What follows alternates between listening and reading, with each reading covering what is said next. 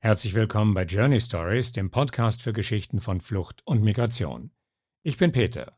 Um Migration, genauer um die Angst davor, nämlich um die Angst vor der aktuellen Flüchtlingsbewegung auf der sogenannten Balkanroute nach Österreich und darüber hinaus, soll es heute gehen.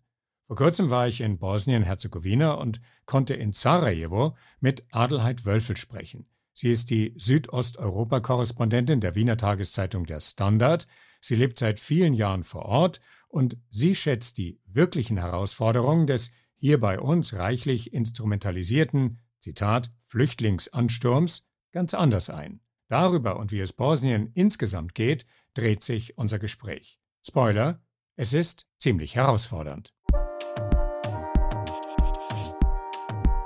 Journey Stories Geschichten von Flucht und Migration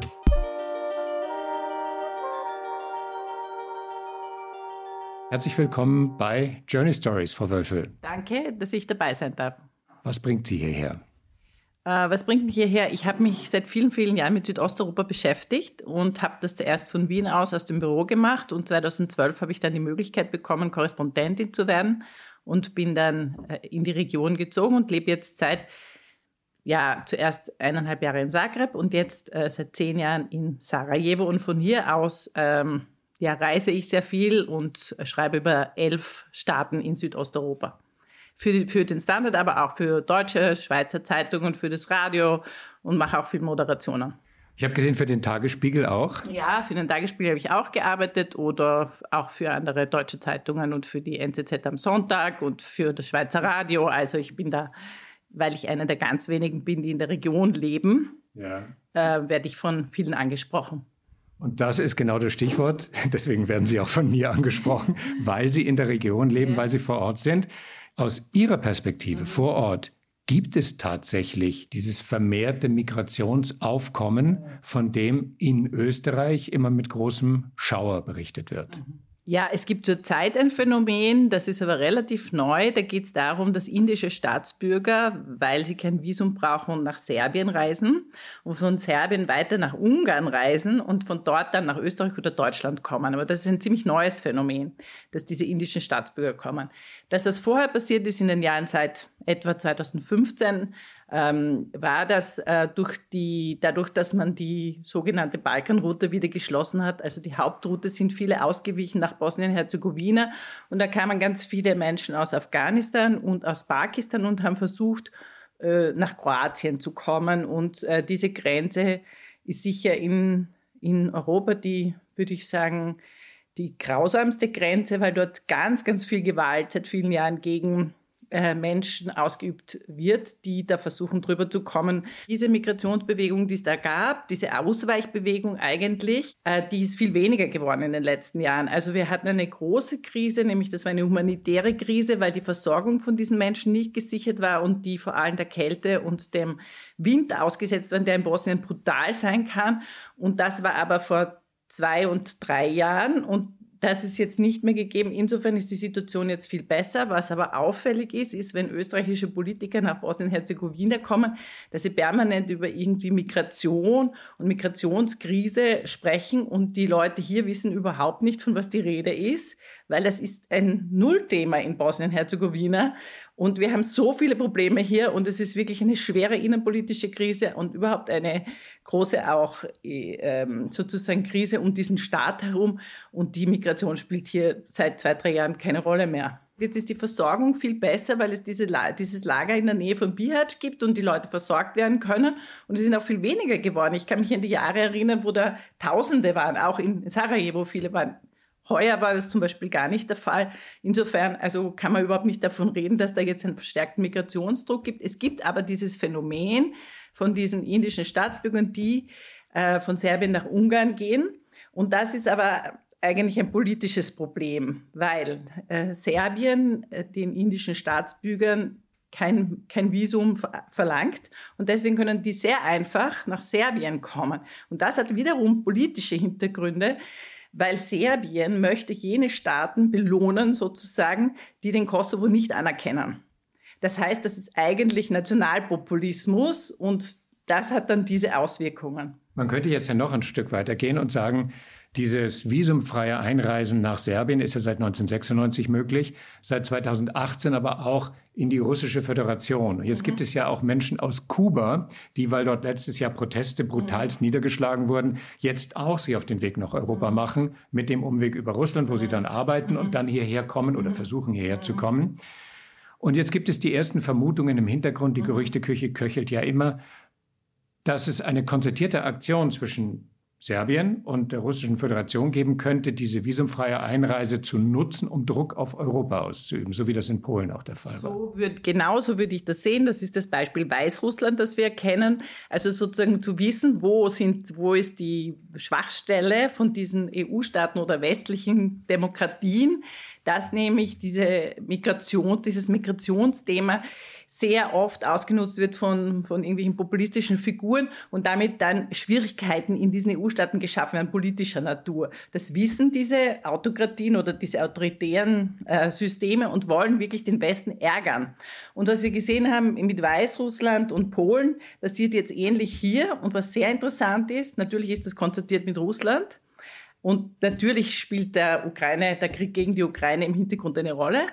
Ganz klar, aber was da auch sehr interessant ist, ist, dass Ungarn eine sehr problematische Rolle spielt, weil Ungarn und Serbien sind ja Best Friends und kooperieren in dieser Sache auch gegen westliche Einflüsse. Und Ungarn hat ja offensichtlich zugelassen, dass diese indischen Staatsbürger alle hinüberkommen. Und man fragt sich schon, wie das eigentlich funktionieren soll, weil es ja doch diesen Zaun gibt und es eigentlich sehr, sehr schwierig ist. Das heißt, man kann davon ausgehen, dass das nicht nur eine Kooperation zwischen Russ der Russischen Föderation und Serbien ist, sondern auch Ungarn eine Rolle spielt, um, um da hier dieses politische Spiel zu betreiben. Ein böses Spiel auf Kosten der Migranten, die nämlich sehr, sehr viel Geld bezahlen und dann glauben, sie haben eine Chance, die sie eigentlich de facto nicht haben. So, und dann kommen Sie eben über diesen Umweg, also ja. nicht, wie wir festgestellt haben, über Bosnien, das ja. ist nicht richtig, aber ja. tatsächlich gibt es mehr Migration, das ist richtig. Und dann kommen Sie an der ungarisch-österreichischen Grenze an und weil Sie dort aufgegriffen werden, müssen Sie einen Asylantrag stellen, haben aber überhaupt kein Interesse daran, wirklich um Asyl in Österreich anzusuchen, weil es sich oft um ArbeitsmigrantInnen mhm. handelt, die ganz woanders hin wollen, nach Italien oder sonst wohin. Aber die Zahlen sind diejenigen, die dann in Österreich eben zu diesem entsprechenden Aufruf führen. Genau. Das bedeutet, dieses, diese konzertierte Aktion wirkt innenpolitisch in Österreich. Ja, natürlich. Also es gibt ja kaum eine, einen EU-Staat, wo Migration politisch so instrumentalisiert wurde wie, in den, wie ich weiß nicht, seit wann, seit 30 Jahren in Österreich. Also das wird ja immer wieder genutzt und gerne aufgegriffen.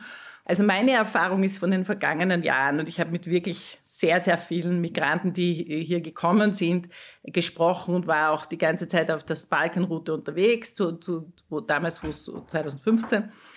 Die meisten Menschen, die hier jetzt kommen, die haben ja keine Chance, Asyl zu bekommen. Das ist realistischerweise so, weil die meisten sind Pakistaner oder eben Inder oder dann gibt es auch noch Tunesier und so weiter. Gut, und diese Menschen, die wollen nicht nach Österreich weil sie wissen, dass das in Österreich gar nicht funktioniert. Sie können in Österreich nicht untertauchen. Die wissen ganz genau, es gibt Staaten, so wie zum Beispiel Italien oder Frankreich, teilweise auch Großbritannien, also außerhalb der EU, wo das viel leichter möglich ist, aufgrund verschiedenster Dinge und weil auch der Schwarzmarkt dort viel, also der Arbeitsmarkt sozusagen viel mehr noch auf äh, Ausbeutung von, von nicht angemeldeten, irregular lebenden Menschen ausgelegt ist. Ich habe niemanden getroffen in den letzten Jahren von diesen wirklich hunderten Menschen, mit denen ich gesprochen habe, die nach Österreich wollten. Also wirklich nicht, auch nicht nach Deutschland im Übrigen. Wie das jetzt mit diesen Indern ist, weiß ich nicht. Ich weiß nur, dass es in Großbritannien eine riesige indische Community gibt und ich nehme mal an, dass diese Leute eher diese Ziele ansteuern. Hm. Dann bleiben in der Auflistung der wichtigsten ähm, Herkunftsländer natürlich mhm. äh, bleibt noch äh, Afghanistan über. Und Afghanistan, ähm, ein Jahr Taliban, die Situation ist sehr viel schlimmer geworden für alle Menschen im Land, besonders für Frauen und Mädchen natürlich, aber für alle Menschen im Land. Ähm, wie hoch ist denn der Anteil der Afghanistan-Reisenden auf der Balkanroute im Moment? Ja, also im Moment weiß ich es nicht. Es wechselt sehr, sehr stark. Also es ist immer wieder hier zum Beispiel in Bosnien-Herzegowina haben wir seit vielen Jahren die große Mehrheit sind Pakistaner, aber es sind auch immer wieder Afghanen dabei. Es ist natürlich auch schwieriger geworden. Also man hatte gedacht, nachdem die Taliban übernommen haben, dachte man ja, es wird zu mehr Migration kommen. Meiner Erfahrung nach ist das nicht der Fall. Es geben auch die Zahlen das nicht her. Also ich habe den Eindruck, hier sind es vielleicht 10 bis 20 Prozent Also, aber das ist auch immer wieder verschieden. Es wechselt auch von Monat zu Monat. Das Interessante ist also, dass sehr viel, wenn ich das einfach mal zusammenfasse, ja. was wir bisher besprochen haben, mhm. dann wird sehr viel politisches Kleingeld mhm. auf dem Rücken von Menschen gewechselt, die das am wenigsten gut aushalten können. Mhm. mhm. Und gleichzeitig wird Druck gemacht auf Menschen, die sich von Ängsten leiten lassen. Und es gibt ja sehr viele Ängste, die im Moment da sind. Und ja. Migration ist noch eine obendrauf. Ja. Dann kommt der Klimawechsel ja. und ähm, dann kommt die Inflation und dann kommt die Teuerung. Und wir mhm. halten das alles überhaupt nicht aus. Mhm. Wie schätzen Sie denn die Situation ähm, ein, wenn Sie sozusagen von hier mhm. äh, Richtung Heimat blicken? Wie nehmen Sie sozusagen aus der Außenperspektive wahr, was sich zu Hause abspielt. Also ich beobachte das wirklich von außen, muss ich sagen, weil ich ja nicht in Österreich lebe und ich, ich, ich sehe, ich, ich muss mich immer nur sehr, sehr wundern, weshalb man das so übertreibt und so auch, ähm, ich weiß nicht, denkt, dass das für alle jetzt so ein wichtiges Thema ist, weil de facto ist das für die Leute hier eben wirklich kein Thema, weil es einfach überhaupt nicht so wichtig ist. Und ich habe den Eindruck, dass das wirklich, also ich, ich kann nur sagen, ich wundere mich. So schaue ich auf Österreich. Mhm. Denke mir, das ist einer der, der sozial sichersten, stabilsten Staaten. Das ist wahnsinnig reich, extrem reich. Also wenn man sich, wenn man außerhalb lebt, dann sieht man das, also da merkt man das. Die Leute sind sich nur dessen nicht bewusst. Und es gibt so eine gewisse Tendenz, so sich so in Negativspiralen zu bewegen, aber das ist auch nichts Neues, das ist eigentlich was Altes. Also insofern und ich glaube auch, dass die Verwaltungen ganz gut funktionieren. Und was ich bei Österreich, also warum ich mir eigentlich wirklich keine Sorgen mache, ist, weil dieses Justizsystem funktioniert.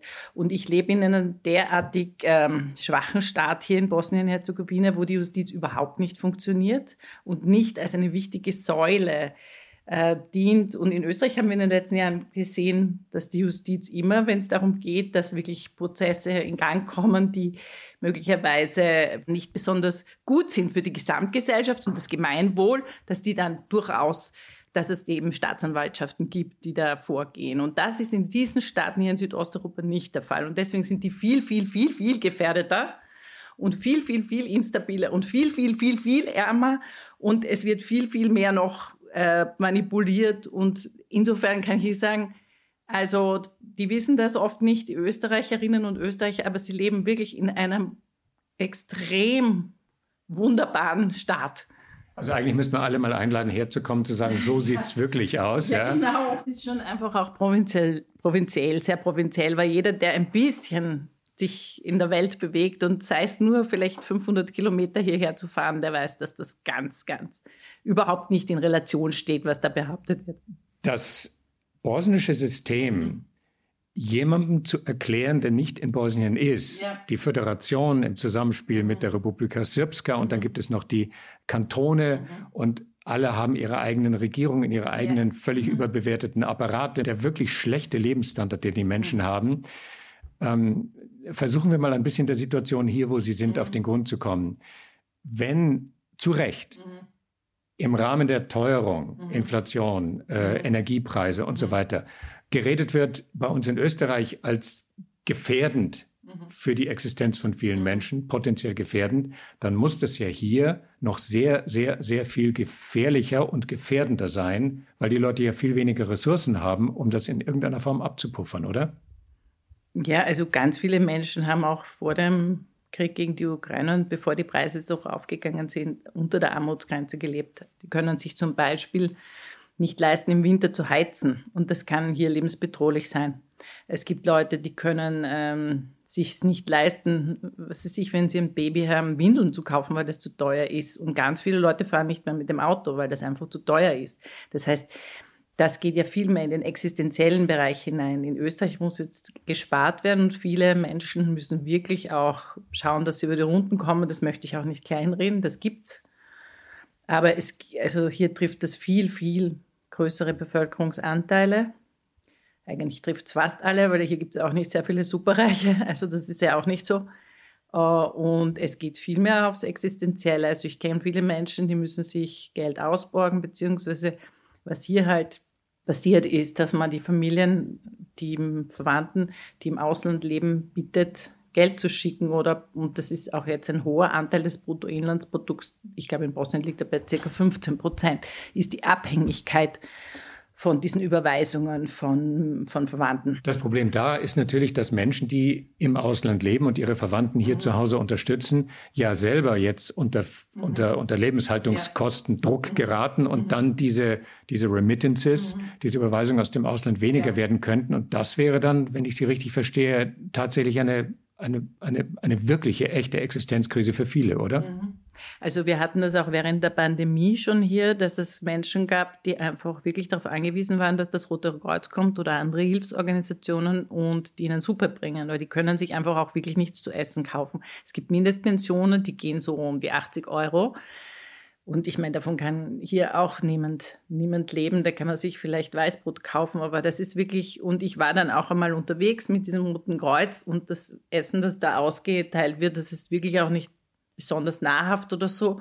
Aber die Menschen können sich ganz einfach nichts anderes leisten. Und ich nehme an, dass diese, diese, also diese, diese, die Notwendigkeit, dass Suppenküchen wieder geöffnet werden oder dass das Rote Kreuz sich gerade um Leute, die nicht mehr so mobil sind, kümmern, wird sehr steigen. Und besonders im Winter auch, wo es dann eben dieses Heizproblem gibt. Äh, um nochmal sozusagen in den äh, über die überartikulierte Wahrnehmung in Österreich zurückzukommen, mhm. ähm, da ist dann in der Interpretation der Situation auch schnell davon die Rede. Es könnte zu einem, äh, zu einem Winter kommen, äh, in dem die Volksseele zu kochen beginnt, es zu Aufständen kommt. Und wenn Sie die Situation hier vor Augen haben, ähm, gibt es dann tatsächlich das Potenzial für, ich sage jetzt wieder was Dramatisches, Hungeraufstände? Also ich habe den Eindruck, dass die Menschen, die hier leben, viel, viel resilienter sind als der Durchschnitt der Mitteleuropäer oder Westeuropäer. Die halten sowieso die ganze Zeit viel mehr aus und sind viel mehr gewohnt zu improvisieren und sind auch, wie soll ich sagen, die erwarten auch viel weniger. Die, die, die, die denken auch nicht, dass ihnen jetzt sofort irgendwer, sofort irgendwie wer helfen muss oder so. Also ich meine, vielleicht wollen würden die auch. Also das nehme ich schon an, dass da auch Leute gibt, die das wollen würden, wenn da Geld wäre. Aber es ist halt nicht so die Fähigkeit, mit Schwierigkeiten, Umständen umzugehen, ist hier viel, viel größer. Und darüber, worüber in Mitteleuropa oder Westeuropa gejammert wird, kann man sich wirklich nur wundern. Also das erscheint so abstrus von hier aus betrachtet. Und das ist einfach dieses Wohlstandsgefälle, das ganz andere, würde ich sagen, ähm, Ansprüche generiert. Und, und, aber die Normalität ist hier eine andere. Das heißt, ich glaube, prinzipiell können diese Menschen hier besser umgehen mit Krisen, weil sie permanent in Krisen leben und dieser Krieg auch sie so viel gelehrt hat, so viel Trauriges, aber auch so viel, ähm, was es bedeutet, in schwierigen Umständen zu überleben. Das sind ja ganz andere Prägungen, als Leute haben, die im Österreich aufgewachsen sind. Die mhm. wissen ja mhm. überhaupt nicht, von was da die Rede ist.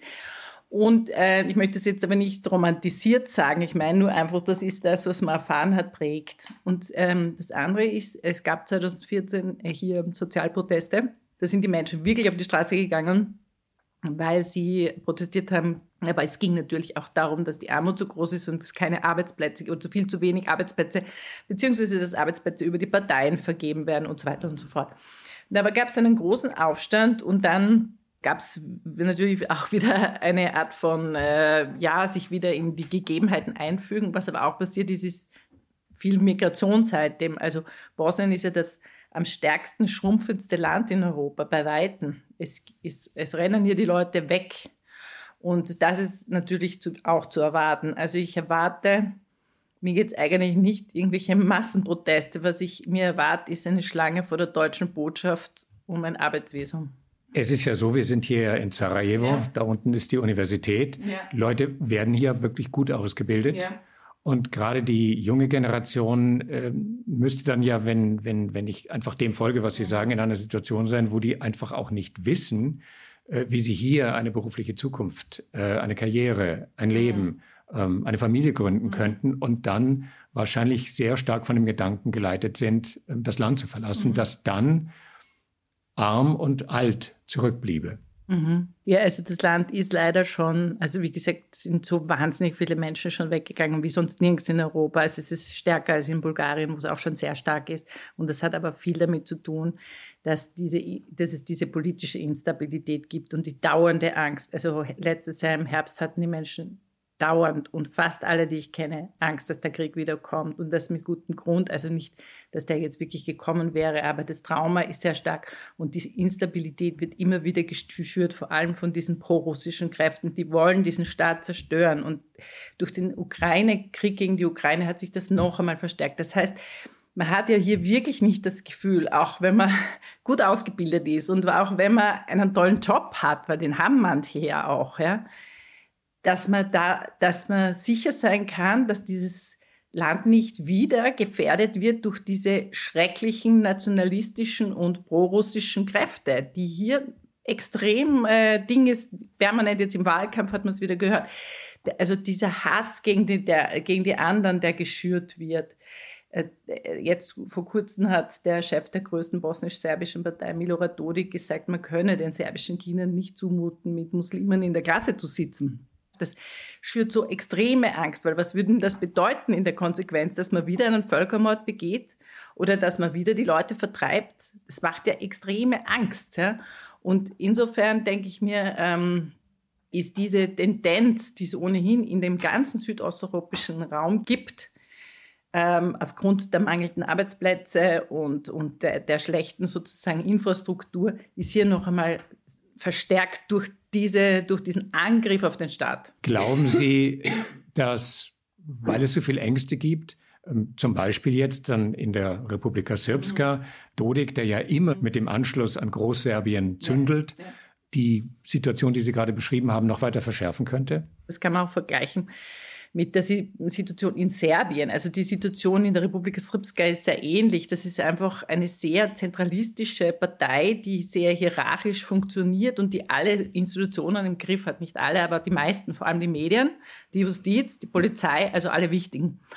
Und diese, die können natürlich auch drohen, erpressen, alles Mögliche. Und das tun die auch. Und insofern denke ich mir, haben die Leute auch viel zu viel Angst, Widerstand zu leisten. Und sie werden auch in einer Art von mentalem Gefängnis, äh, ich würde sagen, so eine Art paranoiden Vorstellung hineingetrieben durch, ich meine, jetzt sind das 30 Jahre Propaganda, mehr als 30 Jahre Propaganda Tag für Tag und das wirkt natürlich. Das ist, meine, das sehen wir jetzt gerade wieder, wie es in Russland wirkt. Ne? Und das ist halt hier sehr ähnlich. Es ist nicht ganz so schlimm, aber es ist ähnlich. Und ich würde sagen, dass ähm, die, also die Chancen, dass sich das so bald ändert, sehe ich jetzt nicht.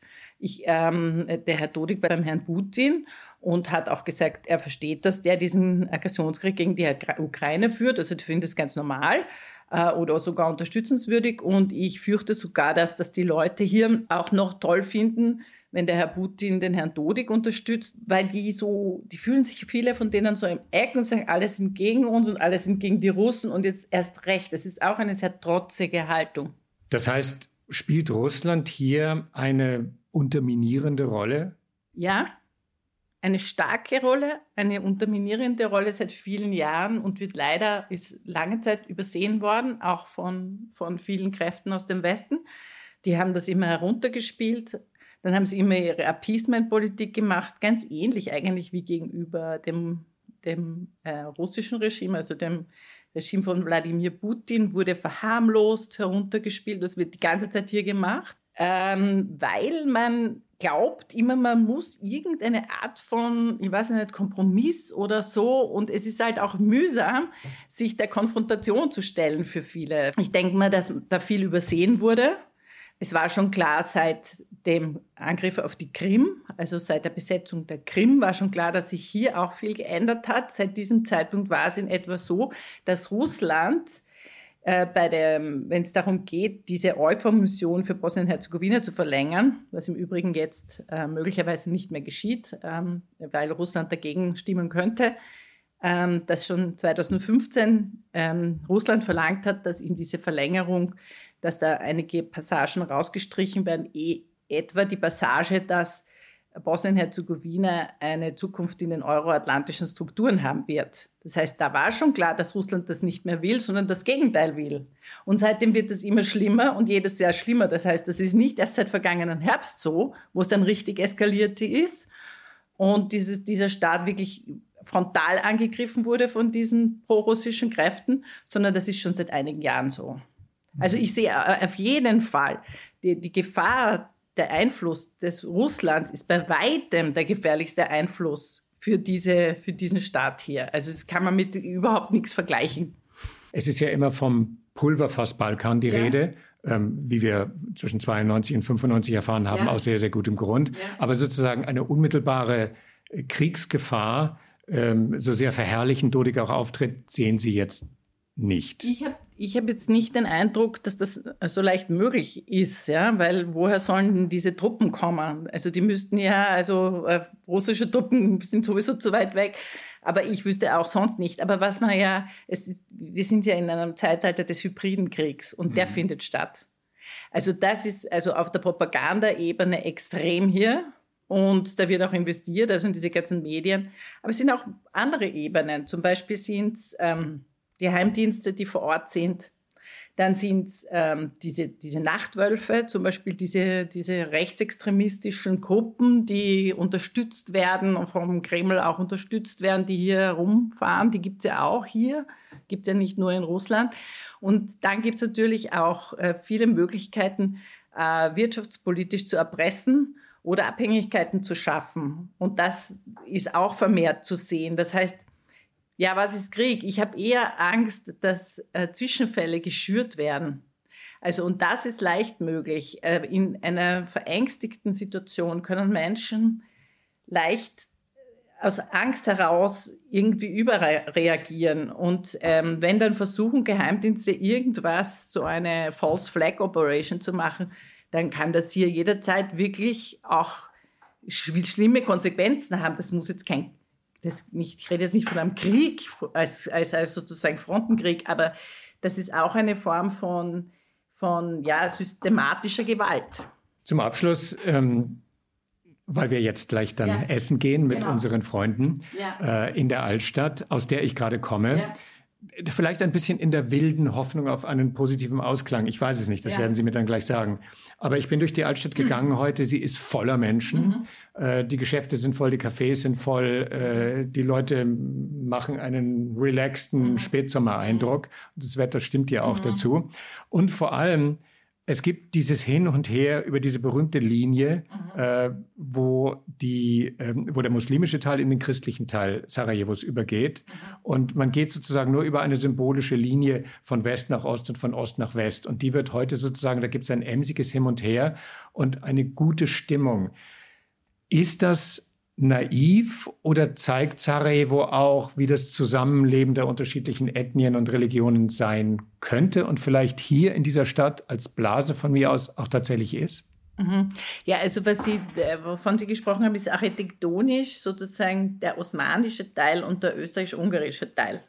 Das ist jetzt aber nur sozusagen die Epoche, die da sichtbar wird an diesem, an diesem Übergang. Also der, das alte osmanische Zentrum, das daneben gebaut. Aber ich meine, die Menschen, die hier wohnen, die, die richten sich ja nicht nach der Architektur. Das heißt, überall leben alle Menschen. Es ist leider so, dass seit dem Krieg hier viel weniger Serben leben.